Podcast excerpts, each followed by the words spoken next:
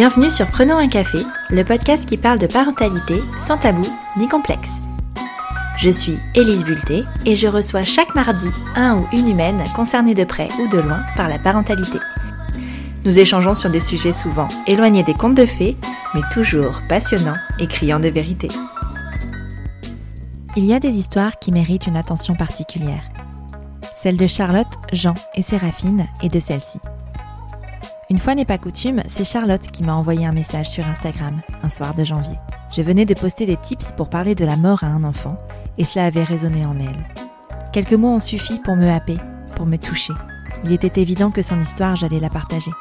Alors début mars, j'ai pris la voiture et je suis allée jusqu'à Strasbourg pour écouter et enregistrer l'histoire de Charlotte. Charlotte et Jean se sont rencontrés il y a une dizaine d'années. Très heureux en tant que couple, cette envie de fonder une famille n'est pas venue tout de suite mais quand ils se sont sentis prêts, ils se sont tout de suite beaucoup impliqués. Et puis, Séraphine est née. Enfin, ils étaient une famille. Comme tous les jeunes parents, la première année fut intense, difficile et très prenante, bien que les plus heureux de voir leur petite fille grandir et s'épanouir. Jusqu'au jour où la vie leur a donné ce qu'elle avait de pire à offrir. Peu avant le confinement de mars 2020, après des semaines de fatigue intense, on diagnostique à Jean un ostéosarcome sur le fémur. C'est une forme de cancer assez rare qui touche habituellement les enfants ou les personnes âgées. S'ensuit alors un combat acharné contre la maladie, qui malheureusement finira par l'emporter sept mois plus tard. Dans cet épisode, Charlotte nous raconte la merveilleuse histoire d'amour qui la lie à Jean, mais pas seulement. Elle nous explique avec les mots justes comment ils ont accompagné ensemble leur fille dans la maladie de son papa, jusqu'à ce que la mort les sépare. Tu pensais être seule à galérer? Mets tes écouteurs et Prenons un café. Bonjour Charlotte. Bonjour Elise. Bienvenue sur Prenons un café. Merci de me recevoir. Avec plaisir. Je suis vraiment contente de te voir aujourd'hui. On est à Strasbourg. Euh, j'ai fait le petit déplacement. En plus, je suis jamais venue dans cette ville, donc c'est chouette. Euh, c'est toi qui m'as contacté pour, euh, pour faire partie de Prenons un café, pour raconter ton histoire et je t'ai dit oui tout de suite. Euh, est-ce que tu peux euh, nous, nous, en dire un peu plus sur toi, te présenter, nous dire qui tu es, s'il te plaît? Oui, bien sûr. Alors, donc, je suis Charlotte. Euh, j'ai 34 ans, 35 ans cette année. Je suis la maman d'une petite fille qui a tout juste 2 ans, 26 mois pour être exact. On, a le droit encore on a compter en, mois à cet âge-là. voilà. Et, donc, bah, Séraphine, hein, de, de, son prénom, voilà, a un papa mon mari, que j'ai perdu donc il y a tout juste cinq mois. Voilà. Voilà, comme ça c'est dit. Au moins on pose les choses. Voilà. Euh, est-ce que euh, vous avez, euh, toi et ton mari, toujours désiré des enfants ou pas? À vrai dire, moi j'ai euh, longtemps pas voulu d'enfant. D'accord. Euh, c'était euh, c'était parce que je me rendais compte en fait de l'engagement que c'était d'avoir un enfant. Je savais que ben voilà quoi que tu fasses ta vie change. Même si j'adorais les enfants, j'ai beaucoup gardé d'enfants, mais voilà j'étais très réticente à l'idée d'avoir un enfant et j'ai clamé haut et fort pendant des années à l'adolescence et même voilà jusqu'à il y a quelques années que je ne voulais pas d'enfant et, et donc j'ai rencontré Jean, mon compagnon, il y a 10 ans. Euh, et en fait, c'est la rencontre avec lui qui clairement euh, a changé la donne. Euh, où tout de suite, on a voilà, parlé d'enfants. alors, on a mis 8 ans avant voilà, de se lancer réellement. Mais, mais oui, c'est sa rencontre. Parce que lui, en, lui en désirait Alors lui en désirait, ou pareil, oui et non. Je pense qu'il en voulait, mais que il voulait attendre, il voulait profiter, etc. Mais c'est lui euh, qui euh, m'en a parlé tout de suite.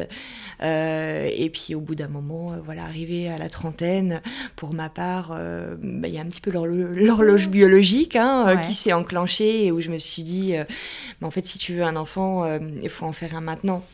J'avais tellement peur en fait d'attendre et le jour où je me sentais vraiment perrette de, bah, de ne pas y arriver en fait, hein, que ça ne mm. vienne pas, que je lui ai mis un petit peu la pression ah ouais Je lui ai mis un petit peu la pression parce que je pense que lui, il aurait pu attendre encore euh, des années. Bah, il n'y avait, pas d'horloge biologique pour les hommes en fait. Oui, et puis je pense que pour lui, il avait, euh, il avait 20, enfin, il allait avoir 20 ans toute sa vie.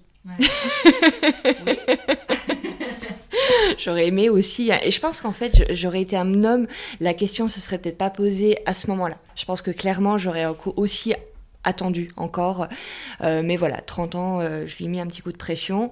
Et en fait, ce qui a déclenché clairement euh, le fait de se dire allez, on y va, on se lance, c'est son meilleur ami qui lui a annoncé que sa compagne était enceinte. Ah. Ça a été l'élément, je pense, déclencheur pour lui de se projeter en fait et de se dire ben en fait, je suis un adulte, j'ai, Mhm. je peux, y, je peux y aller. Quelle a été ta réaction lorsque tu as appris ta grossesse? Alors en fait, ça a été un choc pour tous les deux. Ouais. Pour moi comme pour lui, clairement. Enfin, un choc euh, joyeux, mais un choc. Parce que, parce qu'en fait, dans ma tête, euh, ça allait être tellement long et compliqué. Je sais pas pourquoi, mais voilà, dans mon esprit, j'allais mettre longtemps à tomber enceinte. Et c'est vrai que euh, quand euh, bah, le mois d'après, euh, on s'est rendu compte que, ah, bah, en fait, ça a marché. On a été un peu sous le choc. euh, on a mis, je crois, quelques jours à réaliser que j'étais réellement enceinte. La grossesse en soi, en plus, s'est plutôt bien passée. En fait, je suis tombée enceinte tellement rapidement que j'ai été très angoissée jusqu'à la fin du, troisième, enfin, du premier trimestre, jusqu'à la fin des trois mois, où euh, j'étais persuadée qu'il allait avoir un problème, que j'allais faire une fausse couche. euh, Donc c'est vrai que lui était très, euh, je pense, euh, au bout de trois jours, à me dire, Oh, faut qu'on l'annonce à tout le monde, faut qu'on le dise.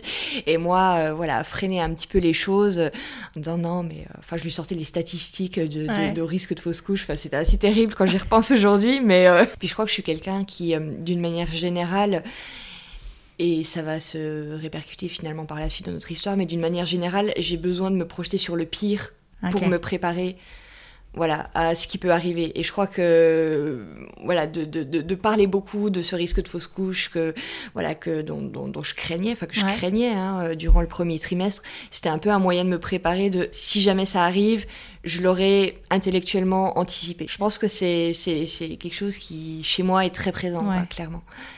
Est-ce que ton, ton conjoint, tu disais ton mari, ouais, oui, à l'époque vous n'étiez pas mariés. On n'était pas mariés à ce moment-là. Est-ce qu'il était impliqué dans la grossesse ou, ou pas tellement? Est-ce que- est-ce qu'il a, il a essayé de sentir père assez vite ou pas tellement? Il était très impliqué. Enfin, Ouais. Vraiment, il s'est. euh, je crois qu'à partir du moment voilà où j'étais enceinte, euh, il s'est, euh, il s'est projeté en tant que père. Alors. C'est toujours, je pense, plus difficile pour les hommes qui ne vivent pas les choses intérieurement. Euh, voilà, moi, j'étais euh, mère en devenir H24 presque. Enfin, voilà, autant dans mon corps que dans mon esprit. Lui, ça n'a pas été, voilà, le cas tout de suite, mais euh, voilà, il a, il a beaucoup investi euh, la grossesse. Euh, il était très, très prévenant aussi pour moi.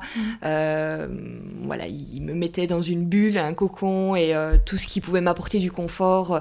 voilà, il faisait, il mettait les choses en place pour que moi je le vive bien, que je, que je me sente bien. Donc non, c'est, c'est, c'est- enfin, voilà, la grossesse Ouais. s'est très bien passée et il a été euh, très présent euh, dès la conception ouais. finalement, dès le départ quoi. Et alors la naissance, tu nous racontes un petit peu comment ça s'est passé? Très bon souvenir, très bon souvenir. Compliqué après en fait. Ah ouais? Ouais. C'est. euh, moi, j'ai, pour le coup, après, je pense, fait un peu une dépression Ouais, postpartum. d'accord. Euh, et en fait, je pense que ça a vraiment. Le jour de l'accouchement, enfin, au moment où j'ai accouché, je me suis sentie un peu comme un lapin dans les phares d'une voiture, tu vois. Ah je, je me suis dit, qu'est-ce qui se passe? Oula, Ouais. qu'est-ce qui se passe? Enfin, Et j'ai même mis euh, du temps à sentir que j'aimais mon bébé. Ah ouais, mais Mm. ça c'est Ouais. plus courant que ce qu'on pense. Oui, hein. complètement. Et moi, c'est pour ça que j'en parle aujourd'hui vraiment de, de manière euh, assez décomplexée. Ouais. Parce que j'avais une amie qui m'en avait parlé il y a voilà, plus d'une dizaine d'années quand elle avait eu son enfant, que ça avait voilà, été un petit peu difficile à ce niveau-là, que ça n'avait pas été inné, etc. Et, euh, et moi, c'est quelque chose qui a été voilà, très difficile. Je me suis sentie assez seule dans ça, enfin seule, accompagnée par Jean, parce que pour le coup, c'était la personne avec qui j'en parlais très facilement. Ouais.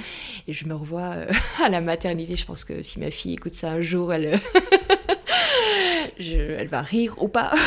mais euh, je me revois à la maternité vraiment lui dire mais. euh, mais tu l'aimes parce que moi je suis pas sûre de l'aimer en fait. Euh, Ouais. Enfin vraiment de douter de, de, de- que j'ai- du fait que j'allais être une bonne mère, que euh, du fait que je l'aimais. J'étais persuadée qu'elle allait, qu'elle avait un souci, qu'elle était malade, qu'on n'osait pas nous le dire. Enfin vraiment je. je Tu t'imaginais encore le pire? Ouais, je m'imaginais Ouais. encore le pire et puis euh, et voilà et on a dû euh, apprendre à se connaître en fait tout simplement.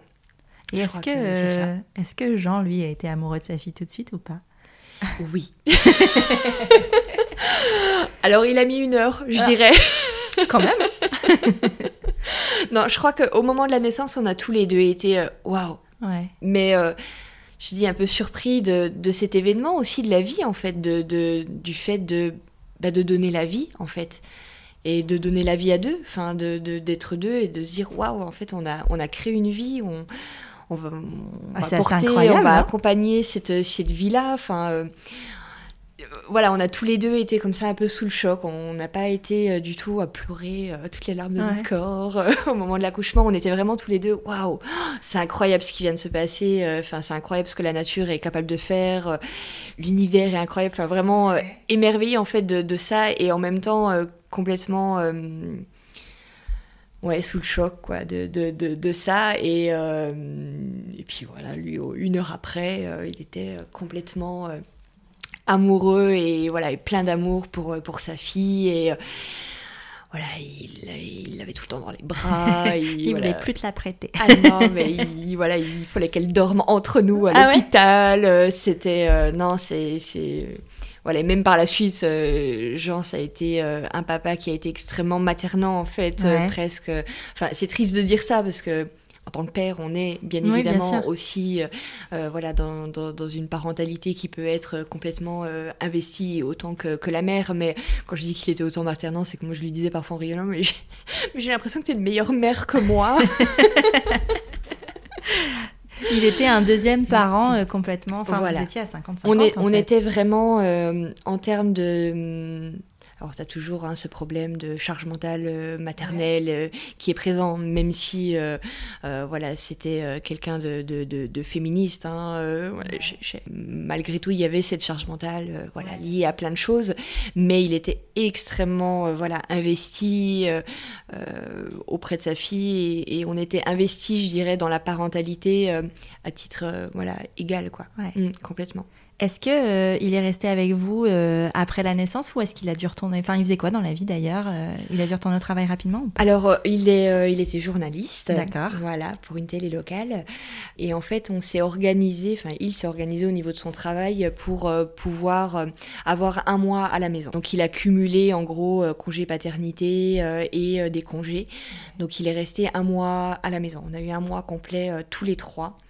C'est précieux ça. Ah ouais, Ouais, ouais. C'est. Euh, sur le moment, je m'en rendais compte, et, même avec du recul, plusieurs mois après, euh, je me suis rendu compte que. Euh, après la naissance, ça a été très difficile pour moi. Le, je, te dis, je pense que voilà, j'ai plus qu'un baby blues. Je pense que ça a été plus compliqué qu'un baby blues et ça a duré un certain temps. Et je me disais, mais en fait, ça aurait été encore pire s'il n'avait pas, été là parce que vraiment, il, la bulle, la bulle qu'on a eue à la maternité, où il est resté après la naissance, où on est resté voilà deux trois jours à la maternité, où il est resté avec nous, il l'a prolongé en fait à la maison. Euh, il était là pour gérer les visites, pour euh, voilà avoir euh, le moins de visites possible, parce qu'on avait vraiment envie de, se préserver une bulle à la maternité. On a juste eu nos parents qui sont venus nous voir. C'était vraiment un choix de notre part. Et donc lui, voilà, gérer gérer tout ça. Il alors, il faut savoir que voilà, moi j'avais fait le choix d'allaiter. Ouais. Euh, je m'étais euh, voilà, beaucoup renseignée, tout ça. C'était quelque chose euh, qui est né durant la grossesse, hein, clairement, parce qu'auparavant c'était hors de question que j'allaite. Mais voilà, c'est quelque chose qui, est, qui, est, qui, qui, a grandi en moi durant la grossesse et pour laquelle Jean a été vraiment partie prenante. Pour lui, c'était aussi devenu quelque chose d'important. Alors, jamais il m'aurait imposé quoi que ce soit, que ce soit le fait d'allaiter ou de pas allaiter, mais il était complètement partie prenante euh, des arguments que je lui donnais euh, en faveur de l'allaitement et il trouvait ça génial, voilà, qu'on puisse, euh, bah, au-delà de, porter un enfant, de le faire grandir en fait, voilà, en l'allaitant. et je pense que voilà, il était un exemple parfait du, du, du, du fait que on peut avoir une mère allaitante et un père qui est là à 100%. C'est-à-dire que vraiment, il a été. Alors, moi, les débuts de l'allaitement ont été très compliqués, euh, puisque euh, Séraphine avait un frein de langue euh, voilà, qui n'a pas été décelé tout de suite. moi, j'avais un, un Ah, ça. le réflexe d'éjection phare. Voilà. le fameux. Toi aussi, tu as aspergé ta fille de lait. voilà, c'est ça, les fontaines, hein, ce qui faisait beaucoup rire Jean, qui trouvait ça très drôle. Et en même temps, il me disait, mais waouh, le corps est fabuleux. Je disais, oui, il s'émerveillait le vie. c'est ça, c'était quelqu'un de toute façon qui, qui s'émerveillait de la nature et de ce qu'on était capable ce que l'humain finalement et le corps étaient capables de faire. Donc euh, voilà, ce qui a fait qu'elle a pris du poids très rapidement la maternité, ça a inquiété personne et moi je sentais qu'il y avait un problème. Clairement, je, pleurais en fait de douleur à chaque tétée. Je pense que c'est ce qui a compliqué aussi nos débuts de relation en fait avec ma fille et en même temps, je m'accrochais, et en même temps, c'était très dur, je pleurais à chaque fois, et euh, enfin, c'était lui qui me la mettait au sein, quoi. Clairement, c'était c'était lui qui me la portait, qui, qui positionnait, euh, voilà, Séraphine. Euh, il était, voilà, il me disait, écoute, enfin, faut qu'on s'accroche, faut que tu t'accroches, voilà, à, réfléchir ensemble à des solutions, et bon, voilà, ça s'est décanté assez rapidement, on lui a fait couper le frein de langue à 10 jours, et après, ça et euh, je te dis, voilà, il, bah, il, était là, il venait, il allait la chercher. Enfin, au début, euh, il se levait la nuit. Euh.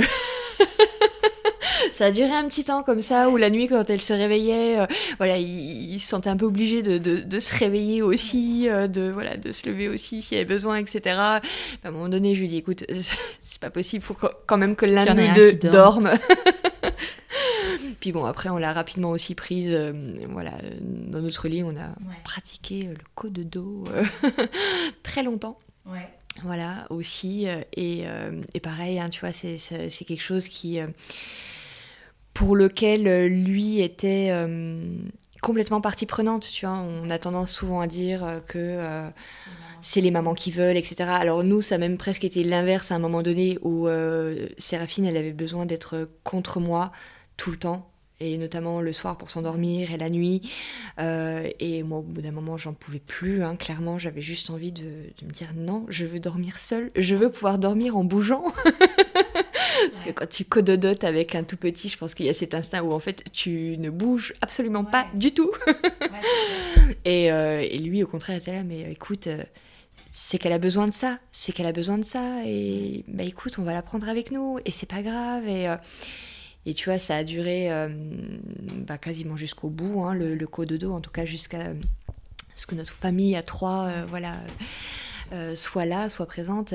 Mais tout ça pour dire, voilà, par rapport à l'allaitement, par rapport au cododo, que c'était vraiment voilà, un père extrêmement euh, voilà, investi et, euh, et, aux antipodes finalement de ce que lui a reçu aussi en tant que en, tant qu'enfant et dans sa relation avec ses parents. Hein, euh, voilà, mais il était il était clair en fait avec, avec ses choix qu'on prenait à deux, on fera peut-être aussi des erreurs dans ça. Il y a peut-être des choses sur lesquelles euh, on se dira dans 10 ou 15 ans, bah, on n'aurait pas fait comme ça ou on n'aurait pas dû faire comme ça.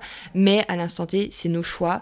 Donc vous les respectez. Et en fait, euh, juste, c'est comme ça. Point. Mais j'ai l'impression en t'écoutant que votre trio était quand même relativement fort. Enfin, qu'il y avait ce truc euh, entre vous trois où ça, ça matchait, chacun avait sa place et il y en avait toujours un pour rattraper l'autre au moment où ça allait peut-être moins bien.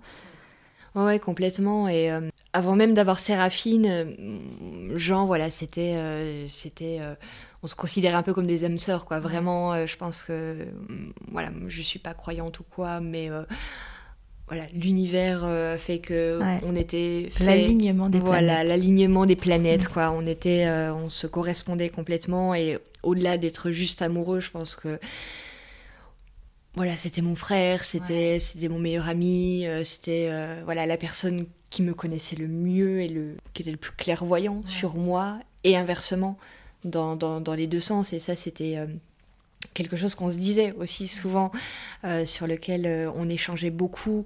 On était une équipe en fait. Avant même d'avoir Séraphine, on était une équipe. Et c'était souvent lui qui employait ce terme-là. On disait, mais on est voilà, on est un couple, mais en fait on est une équipe sur sur tous nos projets qui soit euh, personnel professionnel par exemple tu vois euh, bah non en fait on est une équipe et il y a des choses et il faut qu'elles se fassent à deux et on avance à deux euh. et ça a été voilà la naissance de Séraphine ça a été bah, ouvrir cette équipe hein, être toujours une équipe mais une équipe de trois. c'est ça une équipe de trois quoi. Vraiment un truc qu'il qui, qui, adorait dire c'est que ben on, ça y est on est une famille en fait on est une famille. On n'est plus juste un couple, on n'est plus juste euh, deux individus. On avait, bien évidemment, et on a toujours nos familles, nos parents, frères et sœurs, etc. Mais on devient une famille. Et pour lui, c'est quelque chose qui a été clair. Euh, on va faire un petit saut dans le temps, si tu le veux bien. Donc, j'en retourne au travail. Mm. Toi, tu as repris une activité aussi? Moi, j'ai repris une activité, euh, enfin, mon activité à 80%, voilà, pendant 2-3 mois et après à 100%. La vie suivait son cours. La vie suivait son cours. on apprenait à se connaître euh, tous les trois, à grandir et à construire cette famille tous les trois. Voilà, on s'émerveillait de cette petite vie en fait qui était entrée dans notre vie.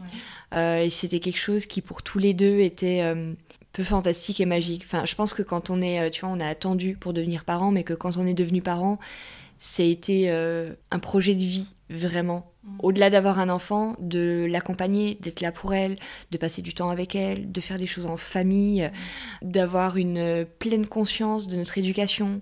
On parlait énormément ensemble de, ce qu'on voulait, de ce qu'on voulait pas, de comment aborder les choses avec elle, de est-ce qu'on lui dit ça, comment chez elle, enfin qu'est-ce que ça va impliquer, enfin vraiment une, ce que j'appelle aujourd'hui une éducation consciente en fait on fera des erreurs, on ah a peut-être fait des erreurs, j'en ferai encore, mais voilà, d'avoir une éducation consciente, on était tous les deux dans ces dynamiques-là.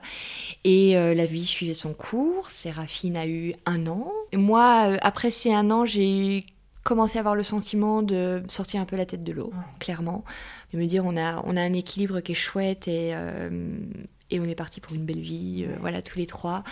Moi, je commençais de nouveau, tu vois, à me faire des petites sorties avec mes copines. Ah Donc, euh, ces gens qui m'avaient imposé ça, euh, voilà, pensant que c'était important pour ma santé mentale, et il avait raison, de, de me dire, ok, en fait, tous les 15 jours, il faut que tu aies une soirée pour toi où tu sors de la maison, en fait. Et donc, bah, notre vie a pris un virage il y a tout juste un an en fait. Hein, on enregistre euh, aujourd'hui, on est quasiment à jour pour jour euh, ah un an, ouais, après, euh, après ce virage où alors tout s'est passé très vite. fin février, on a déménagé. On a trouvé un appartement. En une semaine, voilà, moi j'ai fait les cartons. voilà, j'avais une semaine pour faire les cartons. Et à ce moment-là, donc Jean était, euh, avait déjà voilà, des douleurs euh, au, niveau, euh, au niveau de sa jambe, au niveau du dos. Voilà, il n'était pas en grande forme, mais il avait un travail voilà, qui était parfois aussi physique, il faisait beaucoup de voitures. Donc c'est vrai qu'il y a eu une période avant avant mars 2020 où voilà, il, est, il a été fatigué, il a été euh, éprouvé un peu physiquement. Mais en même temps, bah, bah, voilà, comme dit, on sortait aussi de cette année marathon. Bah, c'est ça. Euh, lui, euh, il faisait, je te dis, beaucoup de voitures pour le travail, tout ça. Donc, on n'a pas été inquiété en fait tout de suite. Mais voilà, février, février 2020, c'était vraiment difficile. Donc j'ai fait les cartons seul en une semaine. On a déménagé avec l'aide de, de, de, nos familles, d'amis. donc le, week-end euh, du 6 mars 2020. Et le lundi, le lendemain donc de notre déménagement, il avait un rendez-vous, une IRM, pour euh, voilà, il avait déjà eu différents examens euh, qu'il avait voilà amené à, passer une IRM donc ce lundi-là pour voir effectivement au niveau de sa cuisse s'il y avait, on suspectait une déchirure musculaire à vrai dire. Voilà, à ce moment-là, ce qui était plausible hein, à 35 ans. Et en fait, à ce rendez-vous, donc moi j'étais pas avec lui, hein, J'étais au travail lorsqu'il m'a appelé. Euh, je m'en souviens très très bien où euh, il m'a dit euh, écoute voilà j'ai quelque chose à t'annoncer. Donc là je suis partie dans les toilettes au travail. Il m'a dit il y a une masse. Il y a une masse au niveau de la cuisse. Donc là moi je me suis effondrée au travail. Je me suis ressaisie voilà en quelques minutes. Et j'ai dit écoute une masse, ça veut tout et rien dire. En fait, tu peux avoir un kyste aussi. Euh. et en fait, voilà, lui était. Comment dire Il me laissait dire, mais il n'était pas rassurant avec moi. Ouais, il savait. Au fond, il savait. En fait, il mm. savait. Euh, il me dit oui, écoute, on en parle ce soir, mais c'est pas bon. Et je lui disais, mais attends. Euh. Et donc, en fait, la personne qui lui a fait passer l'IRM, qui était une connaissance en fait à lui, alors ça, je l'ai pas su, voilà, euh, tout de suite sur le moment, mais euh, lui n'a pas posé le terme tumeur, euh, cancer, etc. Mais lui a fait comprendre à demi Ouais. Oui, parce qu'après, c'était que aussi l'IRM et qu'il fallait faire des examens complémentaires. Donc, tu ne peux pas poser diagnostic comme ça. Bien sûr. Mm. Voilà, c'était pas, c'était pas sa place, c'était pas son rôle. Je pense que la situation, le fait qu'il se connaissait en plus, apportait de la complexité à la situation. Jean, lui, en fait, le jour même a compris ce qui s'est passé, dans le sens où il est arrivé donc pour une IRM. Euh, la préparatrice voilà, l'a installé pour l'IRM passé l'IRM et lui a dit on va faire une IRM complète du corps. À la fin, elle lui a dit on va faire un scanner complet du corps. Ils font pas ça s'ils trouvent rien. Là, à ce moment-là, il a compris que c'était pas bon. Et donc, voilà, il a eu un entretien avec ce radiologue qui lui a fait comprendre que, voilà, c'était pas bon. Et qu'il fallait euh, qu'il voit très rapidement un médecin. Donc, euh, il l'a orienté sur, euh, voilà, l'hôpital sur Strasbourg. en disant, en lui donnant un nom, en lui disant voilà, il faut que tu prennes rendez-vous avec cette personne-là. Prépare-toi à l'idée que les prochains mois, tu vas avoir beaucoup d'examens, un gros suivi médical, etc. Donc, tu vois, il n'y avait pas de diagnostic, mais il l'a préparé à ça. Moi, le soir même, j'étais encore dans euh, Attends, euh, pas... évidemment, tu vas sur Internet. Euh, Doctissimo, bonjour. Voilà, les choses à ne pas faire. Hein, non, c'est pas à faire. Mais euh, ce que j'ai pas fait par la suite, d'ailleurs. On a coupé avec Internet hein, par la suite. mais voilà, j'avais encore ce truc de, de, me dire ça peut être un kyste, etc. Le soir même, on a reçu en fait un appel du, de la secrétaire du chirurgien de l'hôpital. C'est-à-dire que le radiologue a devancé en fait euh, euh, le fait que nous on prenne contact avec l'hôpital. Il a lui contacté l'hôpital qui nous a recontacté. Et donc quand on les a eus euh, le lundi soir, enfin lundi en fin de journée, ils nous ont dit on vous reçoit demain matin à 8h30. C'est jamais bon signe ce genre de choses quand c'est urgent comme ça. C'est ça. Donc à ce moment-là, alors c'était particulier puisque c'était donc une semaine avant le confinement en ah fait, en termes de date. Et en fait, ce qui se passe, c'est qu'on a pu être reçu dès le lendemain matin, 8h30, parce qu'à l'hôpital, pour le coup, tous les rendez-vous étaient annulés, sauf urgence. Donc là, tu te dis, ok, tous les rendez-vous sont annulés, sauf les urgences, c'est pas bon. Quand on est arrivé, euh, donc moi, j'étais toujours... Euh, à me dire c'est pas bon, il y a un truc, mais à vouloir positiver. C'est assez euh, paradoxal parce que tu disais tout à l'heure pendant ta grossesse, tu imaginais toujours le pire. Mm. Et là, euh, là, t'étais poussée par un élan. Euh, bah, disons que là, t'es confrontée, en fait, t'es droit au mur et, et du coup, tu te dis, c'est pas possible, quoi. Puis c'était trop vite, trop soudain. Euh. Donc, on avait tous les deux, en fait, ce sentiment de, hum, il y a quelque chose qui est pas bon. Et en même temps, on se rattachait à, attends. On a... Et moi, je me rattachais, et je crois que c'était une façon de le rassurer lui aussi, de lui dire Attends, on n'a pas de diagnostic, on n'a pas vu le médecin. Mm. Tant que moi, on me pose pas un diagnostic, il faut pas être défaitiste, quoi.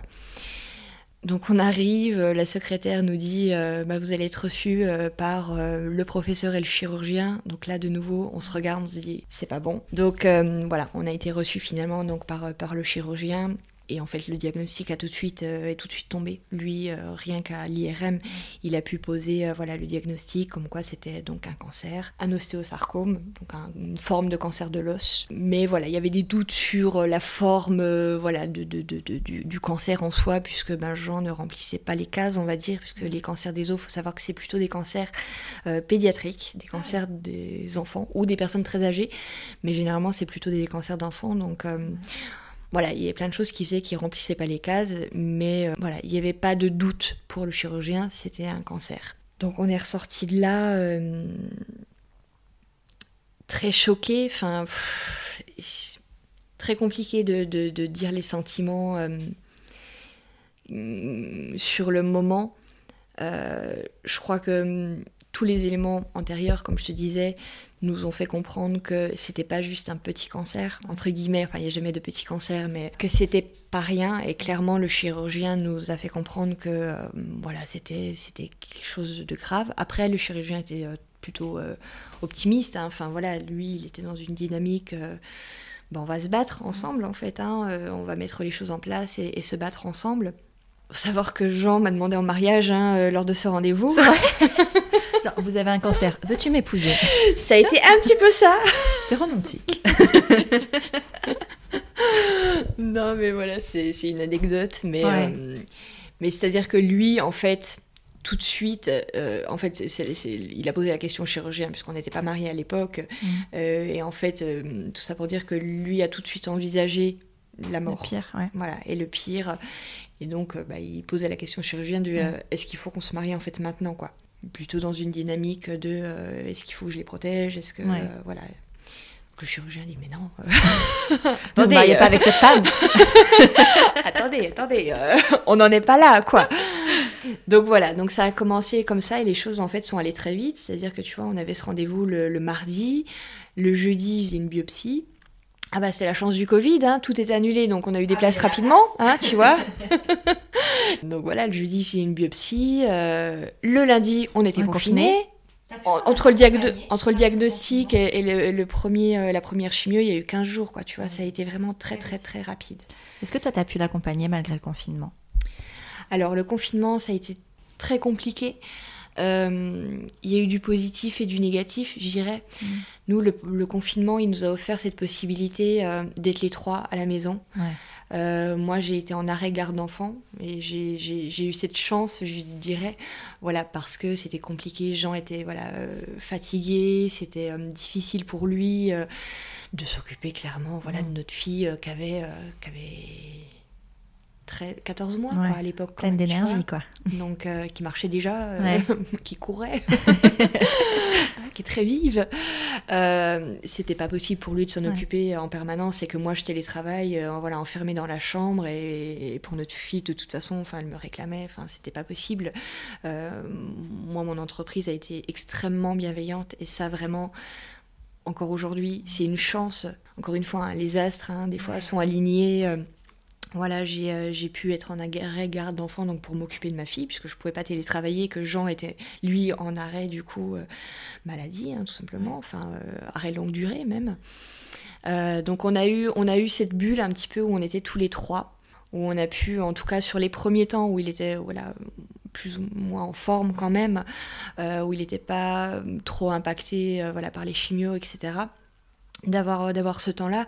Et en même temps, ce qui a été extrêmement difficile, c'est qu'on était seuls. C'est-à-dire que, euh, tu vois, donc, euh, on a su le diagnostic une semaine, en fait, vraiment sept jours avant le confinement. On a eu le temps de voir ses parents, de leur annoncer aussi ça. Ça a été aussi quelque chose euh, bah, qui n'était pas simple. Et puis une semaine après, on était confinés, on était seuls. Et en fait, on a vécu toute cette période extrêmement isolée. Et en fait, je dirais que pour moi, ça a été presque plus difficile aujourd'hui de reconnaître ça. Mmh de, se dire on a été seul euh, physiquement. Il n'a pas pu profiter euh, pleinement durant cette période euh, voilà, de sa famille, de ses amis. on n'a pas pu être entouré. Moi, j'ai pas pu être voilà, entouré et accompagné non plus. je devais porter voilà, Séraphine qui évidemment était très demandeuse. voilà, Jean qui avait besoin beaucoup d'aide et d'accompagnement. Donc voilà, ça, ça a été difficile, je dirais, à ce niveau-là. Et après, nous, on a eu un confinement qui a été. Euh, c'est vrai que c'était une période particulière hein, où euh, voilà, tout le monde euh, racontait son confinement un peu partout, dans les médias, dans, sur les réseaux sociaux, les amis qu'on avait au téléphone. Moi, j'avais l'impression qu'en fait, on, était sur une autre planète, tu vois, parce qu'en fait, on vivait. On vivait le Covid, on vivait le confinement, en plus sur une région où on était extrêmement touché hein, l'année dernière. et en même temps, on avait on avait le cancer, quoi. Et en fait, régulièrement, même Jean, je, je, le vois dire, mais, euh, mais franchement, il n'y aurait pas le cancer, nous, le confinement, on le vivrait bien. Hein. il faisait beau, euh, on avait de l'espace dans notre nouvel appartement. Euh. C'était... ça avait un côté un peu irréaliste, quoi. Tu entres, tu vois, en 15 jours, tu, entres dans un film où tu te dis, mais qu'est-ce qui se passe, quoi? T'as tout qui s'effondre euh, t'as une crise sanitaire française et mondiale, euh, t'as l'homme de ta vie euh, qui tombe malade, enfin c'est voilà, c'est compliqué.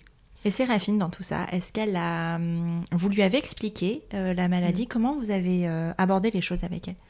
Alors, hum, c'est intéressant qu'on ait parlé voilà, avant de, de, de, comment Séraphine est arrivée dans nos vies, parce qu'en fait, bah, on a continué avec Séraphine comme on avait commencé. C'est-à-dire que Séraphine, on lui a toujours beaucoup parlé, on lui a toujours tout expliqué. Alors, avec des mots d'enfant, euh, à son niveau, euh, euh, et ce qu'elle avait besoin de savoir. Hein. Mais voilà, Séraphine, on lui a toujours, voilà, quand on la prenait dans nos bras, on lui disait, enfin, on a toujours beaucoup, beaucoup verbalisé avec elle. Et, et, en fait, on a continué là-dessus. C'est-à-dire que, alors, les premiers jours, il a fallu que nous, on, on encaisse aussi cette nouvelle. Mais, euh, mais en fait, euh, ça a duré deux jours. C'est-à-dire que, tu vois, moi, je me revois euh, encore au travail, donc avant le confinement et trois jours après le diagnostic, à lui commander une mallette de médecin sur, sur Internet durant ma pause déjeuner, tu vois. parce que, voilà, pour nous, c'était important bah, de lui expliquer ce qui était en train de se passer, ce qui allait se passer. Parce que forcément, on savait, il avait des, des, des, des gros chimios qui étaient prévus très très forte et très très costaud, on savait que physiquement ça allait l'impacter, que ça allait être visible, qu'il allait perdre ses cheveux, qu'il allait perdre sa barbe, euh, qu'il allait euh, voilà. C'était un euh, chevelu barbu, roux en plus. En plus. Donc quand même. voilà, donc c'était important pour nous de lui parler et de lui expliquer. Et on lui a toujours expliqué à deux ce qui se passait. Euh, que papa il était malade, qu'il avait un gros bobo à la jambe. Alors tu vois, ça a évolué au fil aussi du temps, de l'évolution de la maladie et puis de l'évolution de sa compréhension à elle aussi. Et peut-être aussi de votre process à vous aussi. Et complètement. De, de, et puis de, oui, de notre process à nous et, euh, et vraiment de l'évolution de la maladie. Tu vois, moi je voulais pas non plus euh, lui parler trop rapidement de ce qui pouvait se passer. Parce que pour un enfant à cet âge-là, c'est pas possible de, se projeter, enfin, je veux dire, sur des hypothèses. Enfin, déjà pour nous, c'était compliqué, pour elle, c'était pas possible. Donc, vraiment, voilà, on l'accompagnait au jour le jour par rapport aux, aux événements qui se passaient au jour le jour. Euh, mais elle a toujours été partie prenante. Séraphine, elle a été là euh, quand Jean s'est tondu les cheveux. Voilà, puisqu'il, bah, assez rapidement après la première chimio, il a commencé à perdre des cheveux. Et donc, euh, bah, on l'a fait à deux, encore en équipe. voilà, je l'ai aidé euh, à tourner la tête. donc, ça a commencé le, premier jour voilà, où il a rasé la barbe. Ah, en plus, ça doit être. Enfin, ouais, c'est... Pour, pour vivre avec un barbu aussi, euh, ça change une personne. ah, mais complètement. Moi, ça faisait voilà, longtemps que je ne l'avais pas vu sans barbe. Il l'avait eu à certains moments, mais voilà, il était quand même plus souvent avec sa barbe que sans. Et puis Séraphine, elle l'avait toujours connu avec sa barbe aussi. Donc, mine de rien, pour un enfant de 15 mois, c'est un élément important du visage. Donc elle, euh, elle a été à côté de nous dans la salle de bain quand il s'est rasé la barbe, quand je lui ai tendu les cheveux, on lui expliquait. On lui a dit que, bah, qu'on était en train de couper les cheveux de papa parce que bah, papa il avait son gros bobo à la jambe, que voilà son gros bobo à la jambe euh, nécessitait d'avoir beaucoup de médicaments, que c'est pour ça qu'il allait à l'hôpital aussi et que ses cheveux de toute façon ils allaient tomber, mais qu'ils allaient, qu'ils allaient repousser à un moment donné, mais que bah du coup voilà on coupait tout parce que de toute façon ils allaient tomber. Puis au moins de la, fin, elle l'a vu donc elle n'était pas surprise de voir son papa débarquer et sortir de la ah salle de bain. Euh, moi je, tu vois on a, on a, pris des photos de ces moments-là, on a pris euh, à partir de ce moment-là, enfin on a toujours fait beaucoup de photos, beaucoup de vidéos. Durant cette période-là on en a fait énormément. C'était important aussi pour nous, même pour l'après, pour elle, quoi qu'il se passe euh, c'est important pour nous qu'elle ait par la suite ces éléments-là, photographiques et vidéos, de moments euh, voilà, qu'on avait vécu et aussi par rapport à la maladie. Je te dis, voilà, ce moment où, euh, voilà, où, ils sont, où ils sont les cheveux et où je l'aide voilà, à couper ses cheveux, bah, elle est à côté de nous, elle nous regarde, voilà, elle, on l'accompagnait. Pareil quand, puisque donc on est, quand on était confiné, il y a des moments où donc, il avait ses chimios à l'hôpital. Et donc, il avait des, gros chimios qui euh, nécessitaient qu'il soit trois jours hospitalisé, trois ou quatre jours à l'hôpital. Et c'était alors pour le coup, voilà, période confinement, c'était des moments où moi je ne pouvais même pas aller à l'hôpital le voir. Donc c'était aussi assez difficile au début d'accepter ça. Même si lui en fait préférait, parce que mhm. c'est des moments qui sont voilà, compliqués hein, euh, quand tu reçois des, des, chimios et lui il avait plusieurs médicaments. Euh, donc il préférait moi aussi que je sois pas là. Mais euh, voilà, on lui expliquait que bah, papa il allait aller à l'hôpital et puis il allait revenir dans trois jours, donc ça faisait trois dodos. Enfin, voilà, c'est tout verbalisé quoi, avec des mots simples, sans projeter non plus nos angoisses à nous. Enfin, moi c'était quelque chose que j'avais extrêmement peur. C'était de lui faire peur, mais pas par rapport à ce qu'elle voyait ou par rapport à ce qu'on lui expliquait, mais par rapport à ce qu'on, ce qu'elle ressentait de nos émotions. C'était essayer de pas lui faire porter en fait nos angoisses et nos peurs à nous, et de créer chez elle quelque chose qui n'existe pas elle pouvait avoir des craintes, elle pouvait avoir des, peurs qui s'exprimaient hein, parfois, hein, voilà, euh, par, euh, par des pleurs, par euh, moi la verbaliser très vite, hein, Séraphine. je pense que pour le coup, le langage de signer a aussi voilà aidé, mais elle, elle, exprimait aussi hein, quand, elle, quand elle avait peur, etc. Mais je voulais pas qu'on lui fasse porter non plus plus que ce qu'elle devait porter elle, en fait, de ce qu'elle vivait elle de cette situation-là, quoi. Donc voilà, on a été euh, déconfinés, mais il était encore en cours de chimio.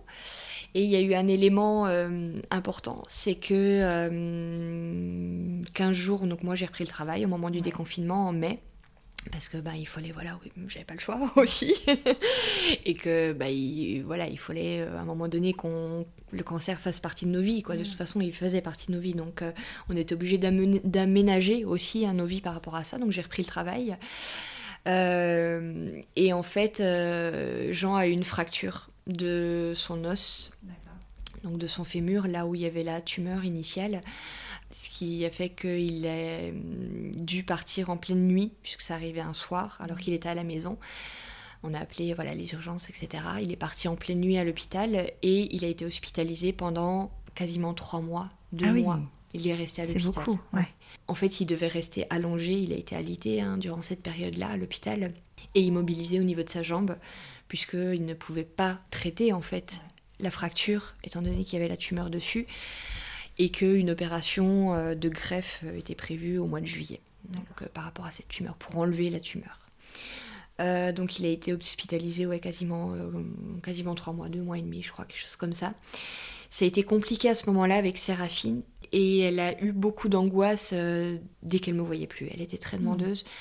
Et moi, je ne l'ai pas compris tout de suite. C'est au fil des mois où je me suis rendu compte que, bah, en fait, elle s'était endormie, son papa était là, elle s'est Ouais. réveillée, son papa était plus là. Et elle l'a pas vu pendant trois semaines. Donc à partir du moment où il a été hospitalisé, bah, toujours Covid, etc., ça a été très compliqué de pouvoir la faire entrer, elle, à l'hôpital. Au début, c'était très compliqué. Il y a eu trois semaines où, euh, où moi, je, voilà, je pouvais y aller. J'ai aménagé mon temps de travail. Euh, voilà, je passais énormément de temps à l'hôpital euh, avec lui. J'étais la seule personne qui pouvait aller le voir aussi. Donc toujours, voilà, Covid et compagnie. hein. Et donc ça, ça a été, voilà, ça a été difficile et on a dû batailler avec le corps médical pour faire comprendre que non, il fallait en fait qu'elle puisse aller à l'hôpital. Autant pour lui que pour elle, c'était une question à un moment donné, je pense, de, de survie, de se voir, quoi. Et Séraphine, dans ces moments-là, il y a eu des périodes comme ça où elle nous a, euh, euh, tu vois, un an et demi complètement euh, abasourdis, quoi. Où elle, euh, où elle se souvenait, tu vois, de choses et où on a compris qu'en fait, tout la marquait. Tout la marquait. C'était, euh, tu vois, il y a eu des périodes comme ça où bon, pendant 15 jours, elle pouvait pas le voir et, euh, et où on l'appelait, où elle entend une voix derrière et elle nous disait à 18 mois euh, C'est l'infirmier de papa oui, donc elle, Elle elle avait vraiment l'infirmière, confiance, conscience vois, elle, pardon, de tout. Et même, même aujourd'hui, tu vois, on a dû, euh, il y a quelques temps, euh, aller à l'hôpital pour un petit, une petite chute qu'elle a faite, Ouais. sur laquelle j'ai un peu paniqué. On est arrivé de nuit euh, à l'hôpital en voiture. ça faisait six mois qu'elle n'était pas venue là. Elle a reconnu l'hôpital, quoi. Ouais. Tu vois, elle a reconnu les bâtiments. Elle a dit, c'est l'hôpital de papa. C'est là où on a tendance, je trouve, à, à un petit peu sous-estimer, en fait, ce que les enfants sont capables de comprendre Mm. de situations aussi difficiles. Et, euh, et du coup, à vouloir, euh, pour leur bien, hein, euh, à pas vouloir leur dire, pas vouloir leur expliquer, euh, mais, mais en fait, ils comprennent beaucoup plus de choses qu'on Mhm. l'imagine. Ouais, et c'est plus facile finalement Ouais. de, pour eux de verbaliser et de, de dire les choses parce que, parce que ça montre aussi qu'ils sont pas fous en fait, Ouais. que ce qu'ils voient, c'est, ça arrive vraiment et Mm. que puis ça leur donne une certaine confiance aussi aux, Mm. en- aux adultes. Complètement. Les adultes me font assez confiance pour me parler de leurs émotions, pour Ouais. me parler de ce qui se passe et euh, de toute façon je le vois donc, Mm. euh, donc voilà. Et ça, tu vois, ça a été quelque chose euh, sur l'accompagnement euh, par rapport à Séraphine et, euh, et la maladie de son papa qui a été compliqué et que je voulais aussi évoquer, c'est qu'en fait, on est très seul par Ouais. rapport à bah, comment on accompagne un enfant. Il n'y a pas de suivi psy. Pff, on, a, on a pu, voilà, on a eu des suivis psy qui nous ont été proposés, etc. pour nous. Euh, je pense que tu as des psys qui sont, euh, qui sont formés pour des plus grands enfants, Ouais. mais pour des si petits, tu as très peu de choses qui sont mises en place. Et en fait, euh, sur, sur l'hôpital sur lequel on était, euh, tu as une association qui est présente euh, avec psy, animateur, euh, voilà, qui est ouvert un jour par semaine, etc. Et qui a été euh, fermée durant Ah toute bah cette oui. période Covid. Ouais, la situation a vraiment pas aidé quoi. Mm. C'est que dans l'enfer, la situation euh, sanitaire actuelle, ça a été euh, voilà, des bâtons dans les roues en plus, quoi, sur, euh, sur tout, même sur son accompagnement à elle. Et ça, c'était extrêmement difficile à vivre pour moi de d'être encore plus limitée, euh, tu vois, dans ce que je pouvais faire avec elle, dans l'accompagnement que je pouvais lui faire, dans les personnes qu'elle pouvait voir avec les confinements, etc., par cette, par cette situation-là, quoi. Et puis, il a pu retourner, revenir à la maison Ouais. à un moment donné, donc il a eu une opération... euh, euh, suite à laquelle il est revenu à la maison. Et donc à ce moment-là, euh, voilà, étaient prévus des, des examens pour voir comment avaient euh, marché entre guillemets les premières chimios avant de réenclencher de nouveau un protocole. Ouais.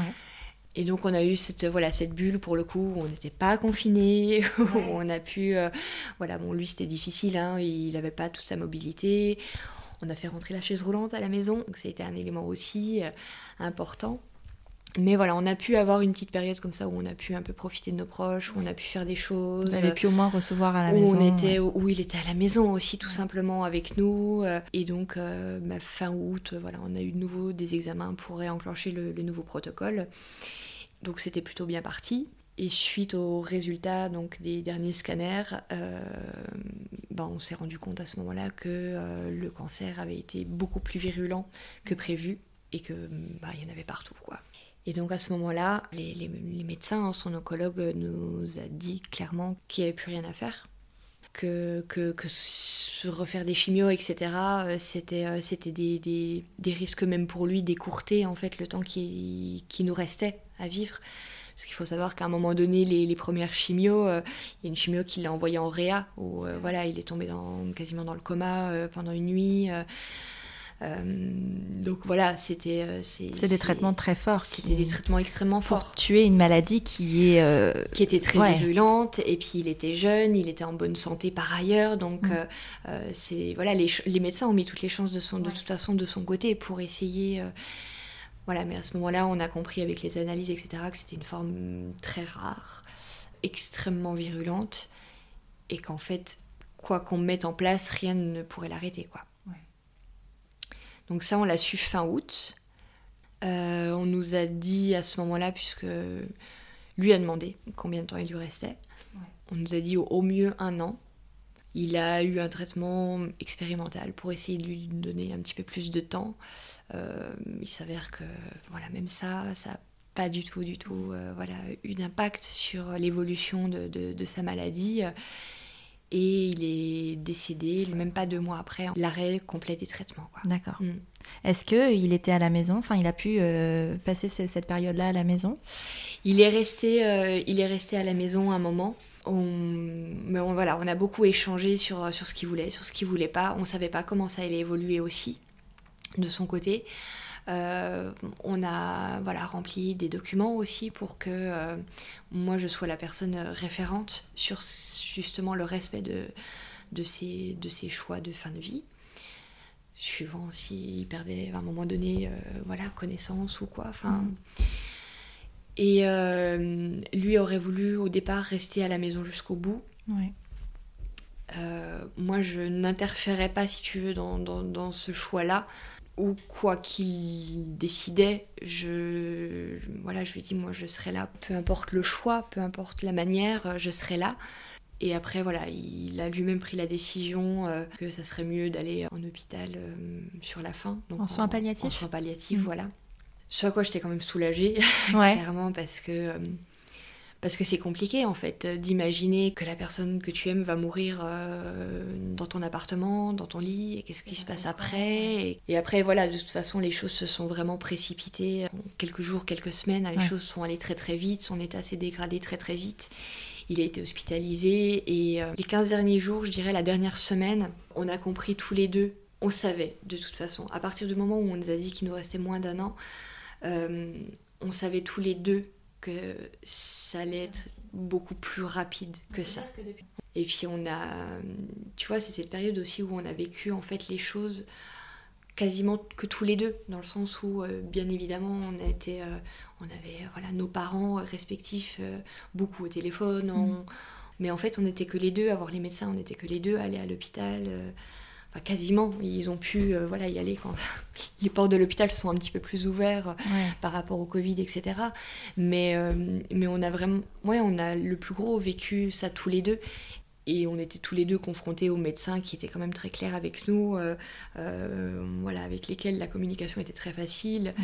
Et puis à vivre ça de l'intérieur, quoi. Hein. Donc on, on savait que ça allait être beaucoup plus rapide que ça. Et alors, il faut savoir que dans tout ça, en fait, durant l'été, on a reparlé mariage. Ouais. Voilà. en fait, il faut savoir que donc au tout début, hein, voilà, oui, il m'avait demandé en mariage euh, chez le chirurgien, je le rappelle. voilà, moi je suis sortie de là en lui disant, écoute, j'ai pas envie qu'on se marie parce que tu vas mourir. On en est au tout début, on sait pas ce qui va se passer. Euh, moi, j'ai pas envie en fait d'être dans ce truc de on le fait parce que tu vas mourir. J'ai envie qu'on le fasse parce que justement, tu auras réussi à t'en sortir et qu'on fêtera la vie à ce moment-là on fêtera la vie, on fêtera notre amour, on fêtera notre famille. Avant tout ça, c'était pas un projet le mariage ou c'en était un peu un oh, Ça avait été évoqué très souvent, en rigolant beaucoup. on était très blagueurs, on faisait souvent des blagues à nos parents. Mais euh, moi, c'était pas quelque chose qui me qui, qui, qui, était symbolique en fait pour moi. En fait, pour nous, euh, construire une famille, c'était avoir un enfant. Et en fait, notre famille, elle était construite, tu vois. Après, on avait envie, euh, voilà, on savait qu'à un moment donné, après Séraphine, ça nous a un peu plus parlé parce qu'on avait envie d'officialiser les choses pour Séraphine au niveau, euh, La protection légale, ce genre de choses. Voilà, ce genre de choses. Et puis, et puis comme pour dire, on est une famille et on l'est réellement. on l'est dans, tout, dans toutes les mairies de France. Voilà, ça, dans toutes les cases, on remplit toutes les cases, etc. Mais voilà, c'était pas le plus symbolique pour nous. Ouais. Après, voilà, ça, ça, ça, l'est devenu, euh, où, voilà, où je lui disais, euh, non, moi, je, je, veux pas, en fait, qu'on se marie dans ces circonstances. Je veux que ça soit au contraire un moteur de se dire, une fois que le gros sera passé, que tu seras en rémission, etc., bah, à ce moment-là, oui, on le fera, mais comme une grande fête de la vie, quoi. Tout en sachant l'un et l'autre, euh, en se disant, bah, si les choses évoluent différemment, on réenvisagera les choses à ce moment-là. Et euh, donc à partir du moment où l'oncologue nous a dit, enfin voilà, posé le fait qu'il euh, n'allait pas s'en sortir, du coup, c'est moi qui lui ai, voilà, qui lui ai. Dans le même bureau À la sortie du bureau, devant l'hôpital. non, mais du coup, pour moi, ça, pour moi, c'est devenu important, en fait. Alors, pas tant en termes de protection, parce qu'en fait, dans les faits, je dirais, n'avait pas de biens communs, de choses mm. comme ça. Enfin, ça aurait pas, on n'était pas axé, donc ça aurait pas changé finalement grand chose au niveau vous administratif. Vous pas propriétaire, non, donc voilà. Euh, voilà. Mm. Ça aurait pas changé grand chose au niveau administratif, mais en fait, symboliquement, pour moi, c'était c'était devenu euh, une priorité, mm. et pour lui aussi. C'est-à-dire qu'on avait besoin de se dire, ok, en fait, notre famille, elle, euh, en tout cas notre couple, il va pas perdurer dans le temps, en tout cas en tant que vivant. Et on avait besoin de, voilà, de dire euh, à tout le monde que ça avait compté, en fait. Oui, parce qu'en fait, quand tu n'es pas marié et que hein, ton conjoint décède, ben, il t'es pas considéré comme, euh, comme veuf ou mm. veuve, en fait. C'est ça, hein Oui. Tu es considéré comme célibataire, alors qu'en fait, c'est pas ça. C'est ça. Bah, c'est ça au niveau administratif. Et puis, euh, puis moi, j'avais vraiment ce truc de, de me dire, j'ai besoin, en fait, d'avoir un papier qui disent que non, on n'était pas juste un couple en fait. On mm. était, on était plus que ça. On était éperdument amoureux, même dix ans après. Euh, voilà, c'était, euh, on était, on était plus que ça. On était plus que juste des, des personnes qui s'étaient rencontrées, qui avaient, voilà, qui avaient fait un enfant euh, ensemble quoi. C'est, pour moi, c'était vraiment important et et pour lui aussi. Clairement, on était sur la même longueur d'onde, hein. on était en phase euh, à ce niveau-là, tous les deux. Euh, et, donc, on a commencé voilà, les procédures pour mettre en place les choses, etc. Euh, Est-ce qu'il y a un, délai pour, à partir du moment où tu décides de te marier enfin, Il faut publier les bancs, je sais pas. Oui, ce qui est de l'ordre d'un mois, en fait. Ok. Voilà. Et, et à ce moment-là, c'est vrai qu'on pensait qu'on avait comme quelques mois devant nous. Donc, il était prévu qu'on se marie au départ mi-octobre. D'accord voilà, entre le moment où on a su, le moment où on a lancé les démarches, etc. Donc on avait prévu ça mi-octobre, on avait euh, voilà, déjà mis en place, euh, prévu des choses, réservé une salle, euh, voilà, prévu un mariage Covid à 30 personnes. Masqué. bon, après, de toute façon, voilà, en fait, nous, on avait envie d'avoir nos parents, nos amis proches, les personnes qui avaient pu être extrêmement présente, même finalement à distance avec le confinement, mais extrêmement présente pour nous, qui avait compté pour notre famille en fait. Euh, donc euh, on n'avait pas envie de 150 000 personnes. Voilà, on était une trentaine euh, de personnes de prévues. Voilà, moi j'avais acheté ma robe, lui il avait acheté aussi des vêtements. Et puis en fait, bah, les choses nous ont un petit peu, le, voilà, la vie nous a un peu rattrapé, quoi. la maladie surtout nous a un peu rattrapé. Fin septembre, euh, on a compris en fait qu'on n'allait pas avoir le temps de ça. Que au-delà de passer à la mairie, nous on avait envie de fêter notre amour et que en fait. Euh, fêter notre amour dans ces circonstances-là, bah, ça n'allait pas être possible. On n'allait pas avoir le temps, clairement. Donc on a fait des démarches de mariage anticipé enfin de, je sais plus comment ça s'appelle, mais de mariage dans l'urgence, en gros, euh, où tu dois justifier. Euh, Sur les cas spécifiques. Ouais, bah tu dois justifier en fait d'une mort imminente. Donc c'est aussi un truc particulier hein, quand le médecin te donne. Euh, le certificat qui dit que bah, ton futur mari est sur le point de mourir et que parce que c'est ces termes-là qui sont employés en fait hein, dans, dans, dans, ces documents-là Et, et en fait, moi, en, en 5 heures, j'ai organisé notre mariage. Elle s'en record. ouais, c'est non mais c'est vraiment ça quoi. C'est-à-dire que en fait le lundi matin, j'ai eu, il était à l'hôpital, il était hospitalisé depuis quelques jours euh, parce que son état s'était dégradé. Euh, donc le lundi matin, j'ai eu un appel de, médecin me disant que il savait, en fait toute l'équipe, il parlait beaucoup du fait qu'il voulait se marier avant de voilà avant de mourir, etc. Toute l'équipe le savait et euh, elle m'a appelé en disant écoutez Là, on va le transférer donc sur une unité de soins palliatifs, donc euh, avec qui on était déjà en contact, etc. Euh, on le fait cet après-midi parce que je suis pas sûre de pouvoir le faire encore demain, au vu de son état. Et euh, elle me dit, je sais que vous vouliez vous marier, que c'était quelque chose qui lui tenait, enfin qui lui tient énormément à cœur. appelez la mairie, il faut que ça se fasse cet après-midi. Donc là, tu, tu sais que ça va arriver en fait. Mais tu as toujours cette surprise en fait des délais, mm. tu vois.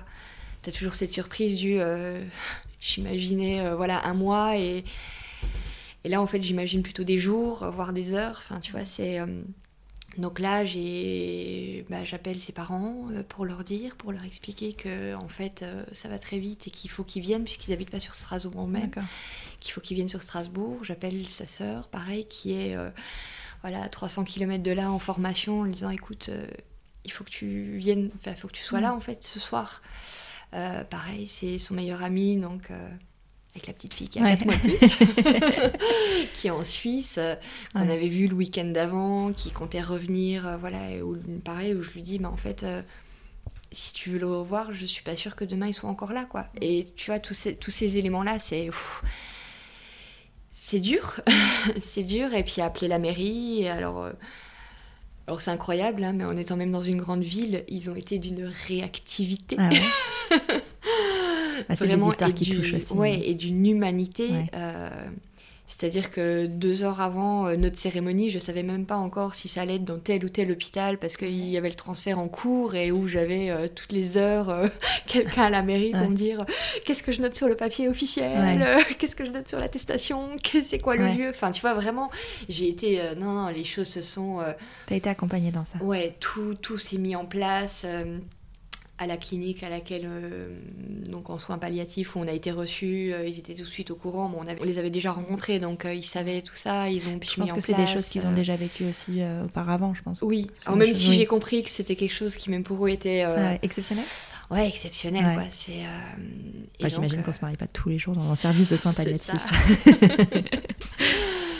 Euh, et, donc voilà, il a intégré, euh, on est arrivé à 14h euh, pour le transfert, enfin je l'ai accompagné lors du transfert. On est arrivé à 14h et à 17h on s'est mariés. Quoi. Ouais. Il était conscient de tout ça? Il était conscient. Il était conscient et alors faut savoir pour l'anecdote, c'est que quand moi je suis arrivée donc à l'hôpital le lundi en fin de matinée suite à l'appel du médecin, donc j'arrive à l'hôpital et je lui dis écoute donc tu vas être transféré cet après-midi, ça il le savait. Euh, et moi, j'ai contacté la mairie pour qu'on se marie cet après-midi. Mm. Et donc là, il m'a engueulé. pourquoi?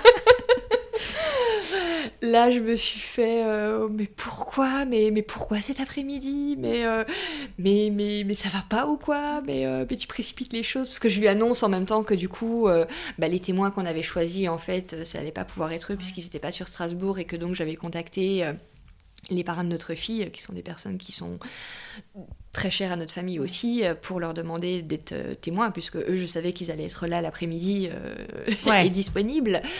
donc il me dit, mais pourquoi tu leur as demandé Mais pourquoi on n'attend pas voilà, nos témoins Mais pourquoi cet après-midi Mais pourquoi tu précipites les choses? Mm.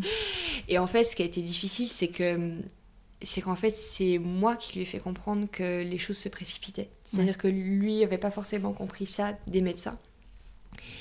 Et que je lui dis, ben, en fait, parce qu'il me dit, mais c'est qui qui t'a dit de faire ça mm. Et je dis, bah écoute, tu nous as fait peur cette nuit, ce matin. Et le médecin pense qu'il vaut mieux qu'on le fasse cet après-midi, quoi. Et donc là, je... là, il a compris. Il, me dit, ok.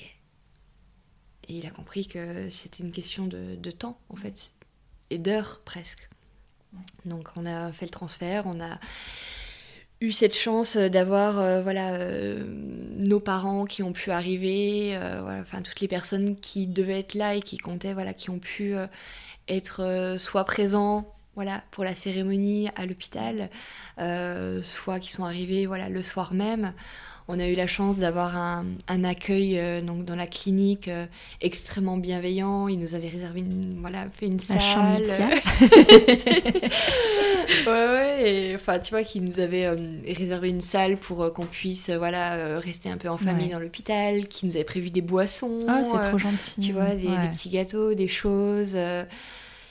Enfin, vraiment, qui d'ailleurs voilà, le, le, le, le, médecin et l'interne qui nous ont accompagnés durant notre cours, enfin durant son court séjour finalement euh, euh, dans ce service, on demandait d'être présent aussi pour la cérémonie, tu vois. Enfin, ça a été vraiment un moment qui était euh, extrêmement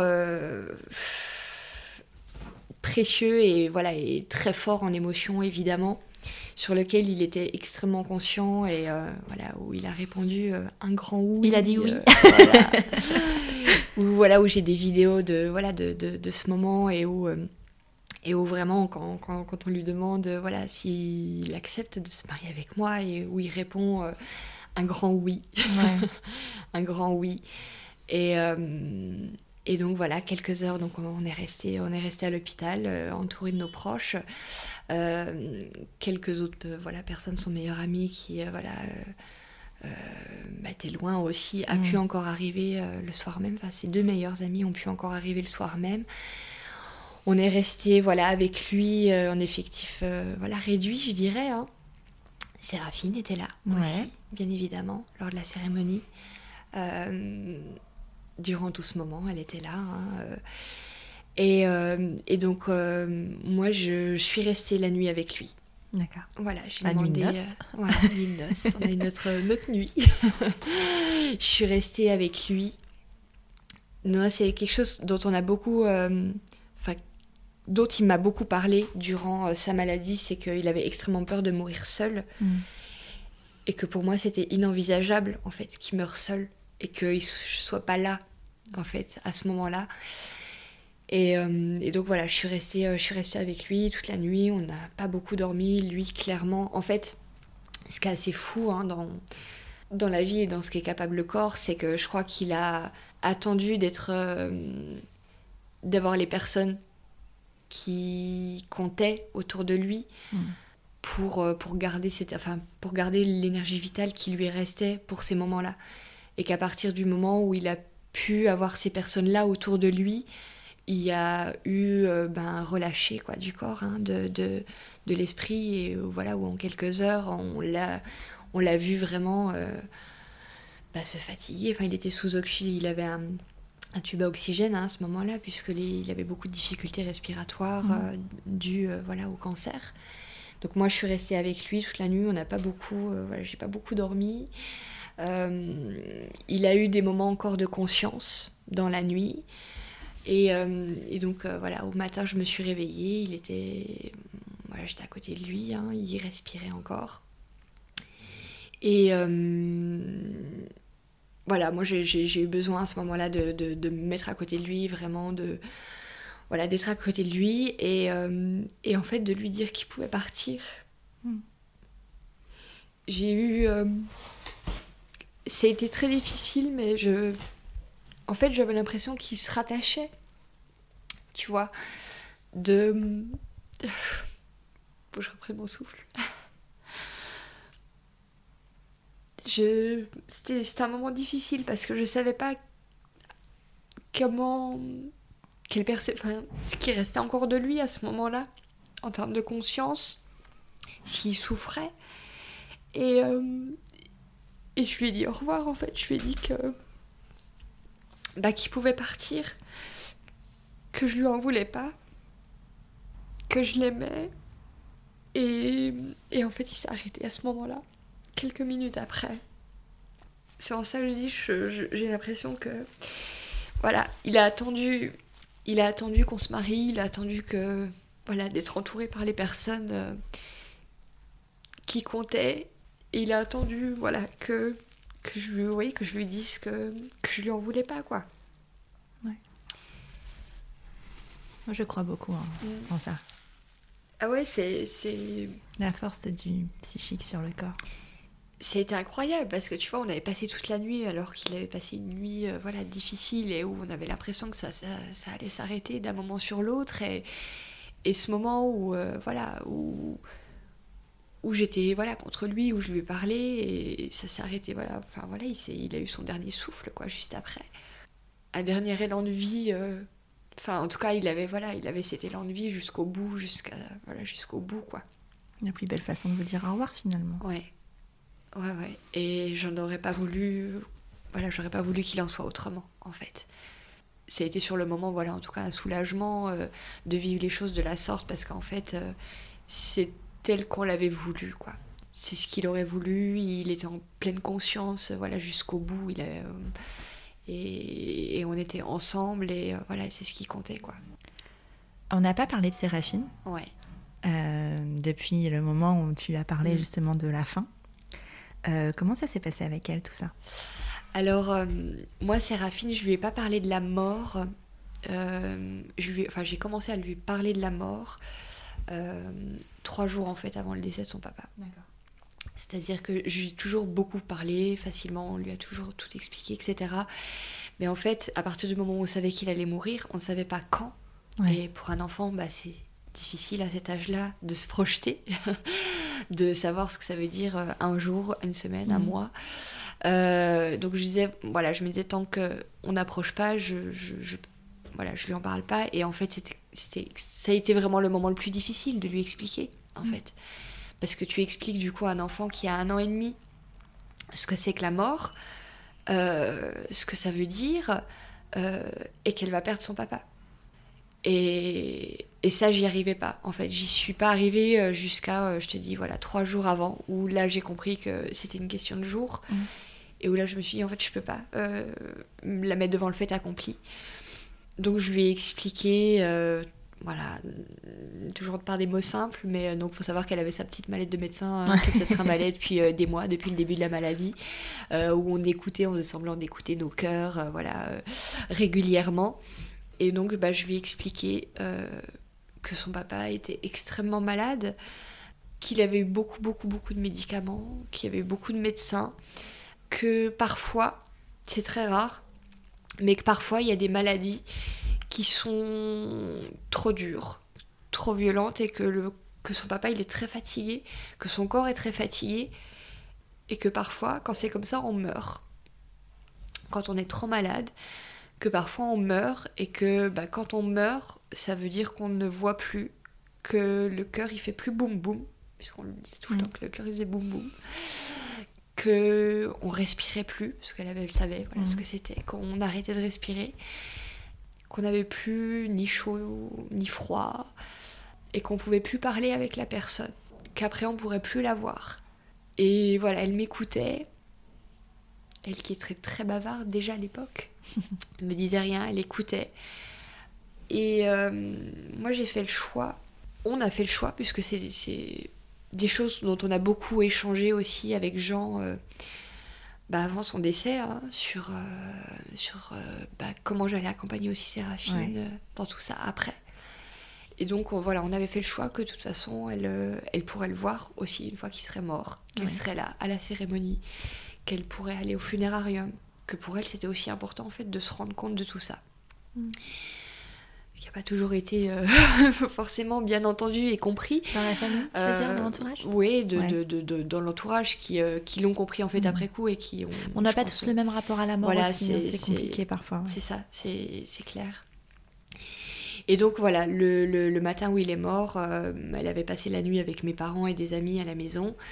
Moi, je suis rentrée, je suis rentrée à la maison, voilà, me changer, lui expliquer à elle.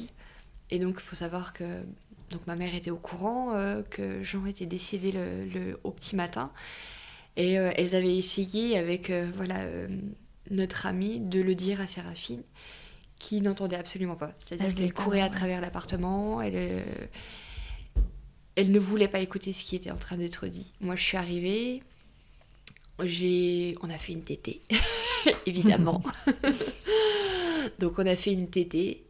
Et là, je lui ai expliqué que son papa, voilà, je lui ai expliqué, je, que, que, je lui ai répété d'abord euh, ce que je lui avais dit par rapport à la mort, et je lui ai dit voilà, bah, ton papa, ce matin, il est mort. Et là, elle m'a répété papa, il est mort, papa, il est mort, papa, il est mort. Comme si elle. Elle l'intégrait. Ouais, comme si elle l'intégrait, quoi. Elle, elle, me regardait droit dans les yeux, puis elle répétait de manière très sérieuse. Et je lui ai dit que donc euh, on allait pouvoir aller le voir. Donc on est allé à l'hôpital. On... Elle n'est pas allée dans la chambre tout de suite. Elle, euh, voilà, elle a joué. Il y a beaucoup de jeux dans ces services-là pour les enfants. C'est, euh, voilà, elle a joué tout ça. Et euh, elle demandait à voir papa. Elle demandait à voir papa. Il est où papa? Il est où papa? Je veux voir papa, etc. Et donc à un moment donné, voilà, je l'ai prise. On est restés toutes les deux dans la chambre. Et donc je lui ai expliqué. Elle, donc elle enfin, je lui ai expliqué. On est arrivé dans la chambre, donc elle a vu son papa allongé sur le lit. Elle m'a demandé, c'est papa? Je dis oui. Il dort? Et là, je lui ai dit non, Séraphine. Je dis papa, il dort pas. Papa, il est mort. C'est comme je t'ai expliqué tout à l'heure. Papa, c'est son corps, mais il peut plus respirer. Donc je lui répète, voilà ce que je lui ai expliqué. Et je crois qu'en fait, euh, elle a compris en fait à ce mm. moment-là. C'est-à-dire que bah, je lui ai proposé, si elle voulait lui faire un bisou, si elle voulait, enfin, comme nous, en fait, en tant qu'adulte, on a besoin dans ces moments-là de, de, toucher la personne, de, voilà. Elle m'a dit non, qu'elle voulait pas. Et euh, on est resté quelques secondes, puis elle m'a dit on sort. Et elle est repartie jouer, euh, voilà, avec les jeux. Et à partir de ce moment-là, elle n'a plus jamais demandé à voir son père. C'est-à-dire qu'elle demande des photos, elle demande des vidéos, mais en fait, je pense qu'à ce moment-là, elle a intégré qu'elle ne reverrait plus son père vivant. Ouais, elle demande pas où est papa. C'est ça. Et enfin, tu vois, moi, moi on m'aurait raconté ça, je jamais je l'aurais cru, en fait.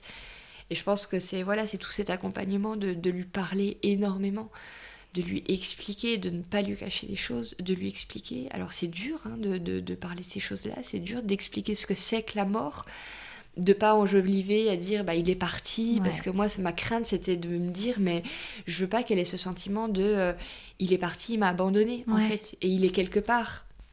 Et c'est dur de même pour nous en fait adultes d'être très concret mais en fait, un enfant, je pense, a besoin de ce concret parce qu'ils n'ont pas l'abstrait de leur côté. Mhm. Tout ce que tu leur dis, c'est. Bah, même si tu peux croire en une quelconque religion à cet âge-là, enfin, les enfants, c'est pas, ça n'existe pas. Pour, enfin moi, je voulais pas lui dire euh, ton papa il est au ciel. J'avais pas mm. envie qu'elle regarde le ciel en me disant mais il est où papa Ah ça c'est pas moi. je, je, je, voulais pas lui dire qu'il était parti et qu'elle me disait mais quand est-ce qu'il va revenir quoi? Donc c'est dur et en même temps je pense que clairement aujourd'hui euh, Séraphine, euh, voilà, se souvient de son papa. Elle demande régulièrement à voir des photos de son papa, des vidéos. Euh, voilà, elle aime bien que je lui raconte des anecdotes, voilà, sur son papa, de choses qu'ils ont vécues ensemble. J'essaie aussi d'entretenir cette mémoire de eux deux, mm. puisqu'elle est petite et voilà, il y a des choses qu'elle gardera pas consciemment, mais qui seront là aussi, qu'elle gardera parce qu'on les fera perdurer aussi. Donc euh, voilà, de lui, raconter euh, qu'ils étaient ensemble, euh, donc de faire vivre d'une certaine manière son papa et de lui dire bah, que son papa il, sera toujours un peu avec nous aussi dans notre cœur, mm. même s'il n'est plus là physiquement avec nous quoi. Vous avez eu entre guillemets cette chance aussi de pouvoir dire au revoir parce que c'est vrai que c'est un décès qui a été Enfin, c'est une maladie, donc tu peux envisager les choses. C'est vrai que quand tu vis un accident ou quelque chose comme ça, tu peux tu as le choc déjà, donc c'est plus difficile d'aborder la mort. Et généralement, ce sont des sujets que tu abordes seulement quand tu y es confronté. Complètement. Pour le coup, euh, pour avoir une expérience, parce que tu vois, c'est pas drôle, mais enfin, c'est l'expression, c'est mm. drôle que on fasse cet épisode-là parce que euh, on me demande beaucoup, euh, mes copines notamment, comment on parle de la mort à un enfant. Ouais. personnellement, j'ai pas été confrontée à la mort avec ma fille. Par contre, elle sait exactement, tu vois, tout ce que tu as expliqué à ta fille. Mm. Euh, on lui a acheté un livre à, Alice, donc ma fille, qui euh, c'est le petit pourquoi sur la mort, oui, qui explique exactement, exactement de la façon mm. dont toi tu l'as abordé. Et en fait, euh, Alice, après avoir vu La Reine des Neiges, nous a posé beaucoup de questions sur la mort. Et en fait, elle, elle a, mais tous les jours, elle me dit Maman, quand est-ce que tu m'achètes le livre sur la mort? Mm. Et, euh, et je suis allée à la librairie, j'ai ouvert ce livre et c'est l'histoire d'une petite fille qui s'appelle Alice, qui perd son papy. Et alors j'ai... C'est con parce que mon père n'est pas mort, mais euh, ça m'émeut. Et, euh, et j'ai hésité en fait parce que je me suis dit tiens elle va c'est vraiment une bonne idée c'est mon choix elle va elle va transposer elle va dire euh, bah c'est moi en fait mon papy Mm. et en fait pas du tout et je parle de ça pour montrer en fait la force des enfants et ce que nous on imagine et ce que nous on transfère ou se transpose pour eux en fait c'est pas la réalité. Ils ont vraiment une euh, enfin il faut donner des mots clairs en fait. Et euh, par exemple mon Alice sait très bien que le- l'Alice du- de, de ce livre n'est pas elle en fait et que c'est pas son papy et Mm. que c'est pas tout ça. Par contre je trouve que ce livre est extrêmement bien fait parce qu'il emploie les vrais mots. Euh, le cœur qui s'arrête, euh, la respiration qui s'arrête, euh, le fait qu'il ressente plus rien et tout ça, et qu'on le verra plus, et aussi tous ces rites aussi. Mm. Il n'y a pas qu'un seul rite d'ailleurs. Enfin là, euh, c'est expliqué de ma- la, la façon catholique, mais ils disent aussi que ben, selon ce qu'on croit, qui on est, Mm. ça s'explique différemment. Et en fait, dans ton discours, je retrouve, euh, je retrouve ce qu'on dit dans ce livre-là.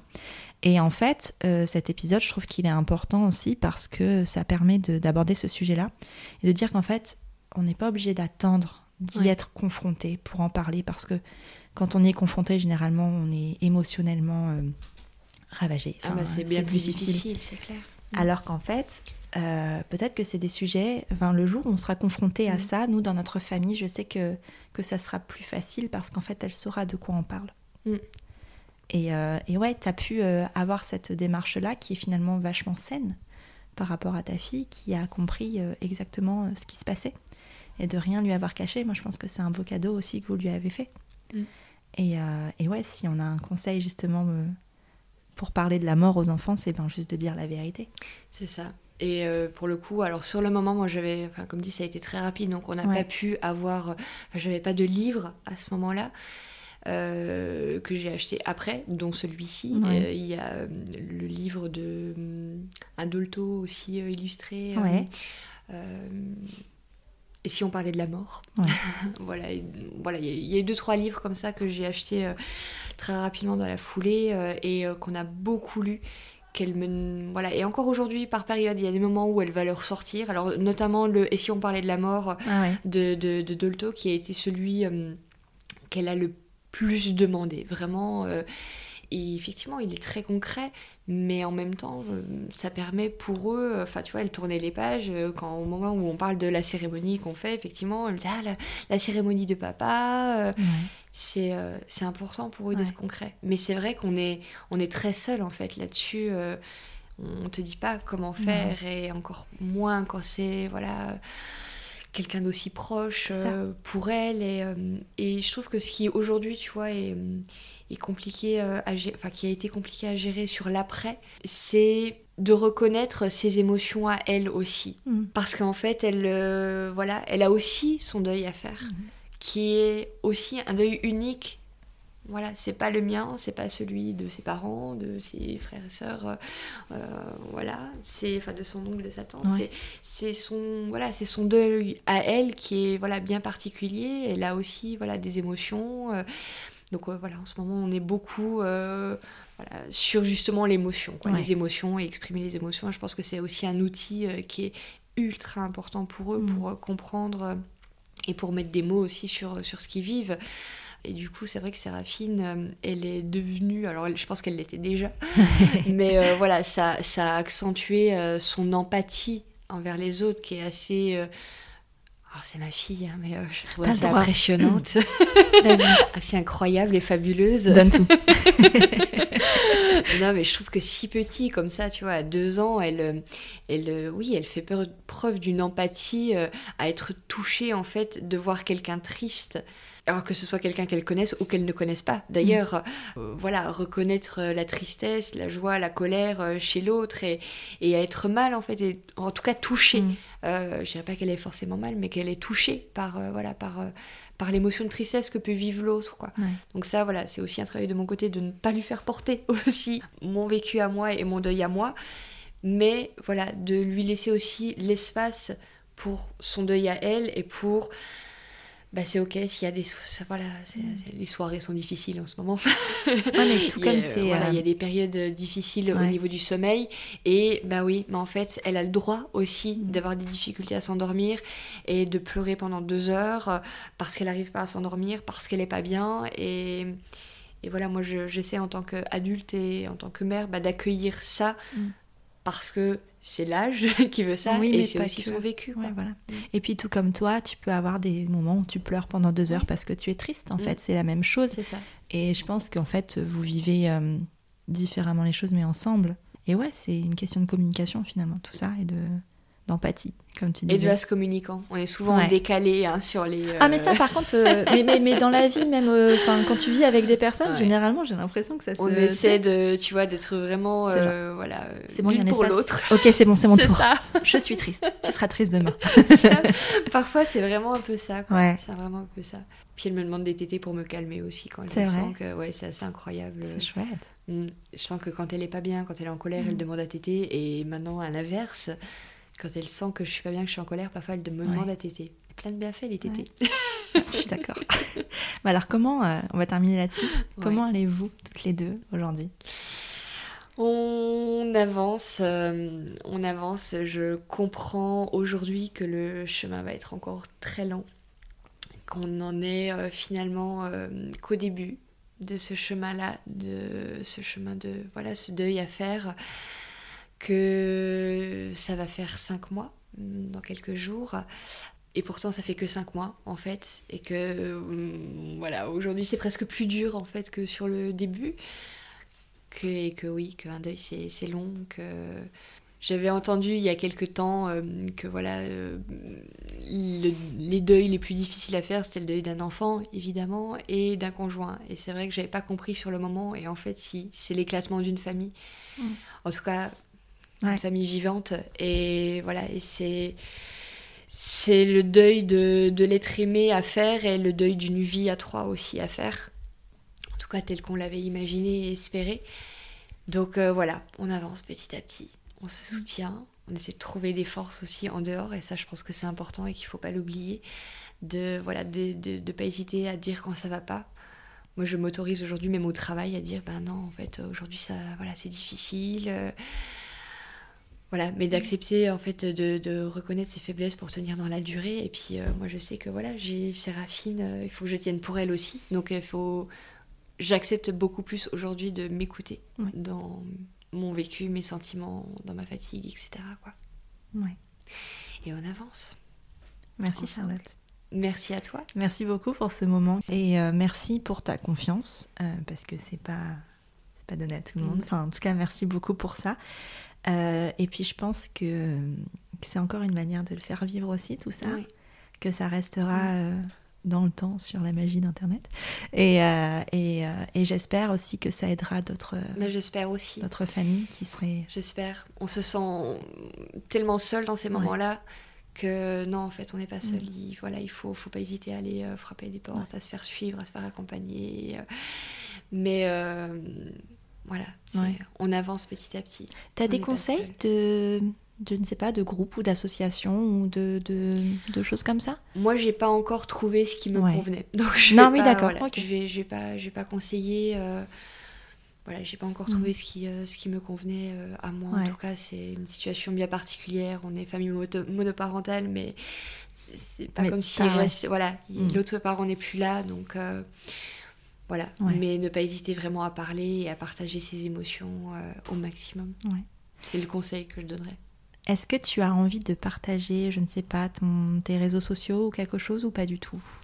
Euh, oui, euh, voilà, je suis pas forcément très active, mais non, mais euh, si jamais, est-ce que tu acceptes qu'on te euh, contacte par exemple pour papoter, pour discuter Bien sûr, non, et c'est pour ça au mm. contraire que voilà qu'on peut me trouver, c'est Charlie chez Zoro. Et en tout cas, voilà, s'il y a des personnes, oui, qui sont, qui sont, qui ont vécu une situation proche, voilà, qu'elles n'hésitent pas à me contacter. Moi, je suis ok pour échanger. Je pense que voilà, la parole, le partage, c'est ce qui nous fait avancer et c'est ce qui nous fera avancer. Ouais, complètement. Mm. Merci Charlotte. Merci à toi. À bientôt. À bientôt. Si tu es arrivé jusqu'ici, c'est que l'épisode t'a plu ou au moins intéressé. Si c'est le cas, n'oublie pas de lui mettre 5 étoiles et un commentaire sur Apple Podcast ou iTunes. C'est une aide précieuse pour la mise en avant du podcast. Tu peux aussi soutenir Prenons un café sur Tipeee. J'ai très envie d'emmener le podcast encore plus loin. Mais pour ça, j'ai besoin de toi. Alors si le cœur t'en dit, tu peux entrer dans l'aventure avec quelques euros. En échange, de nombreuses contreparties trop sympas t'attendent. Pour en savoir plus, rendez-vous sur la page Tipeee de Prenons un café. Tu es sur Prenons un café, le podcast qui parle des sujets de parentalité en toute transparence, sans tabou ni complexe. Je te retrouve mardi prochain pour un nouvel épisode et d'ici là, prends bien soin de toi. Autour d'un café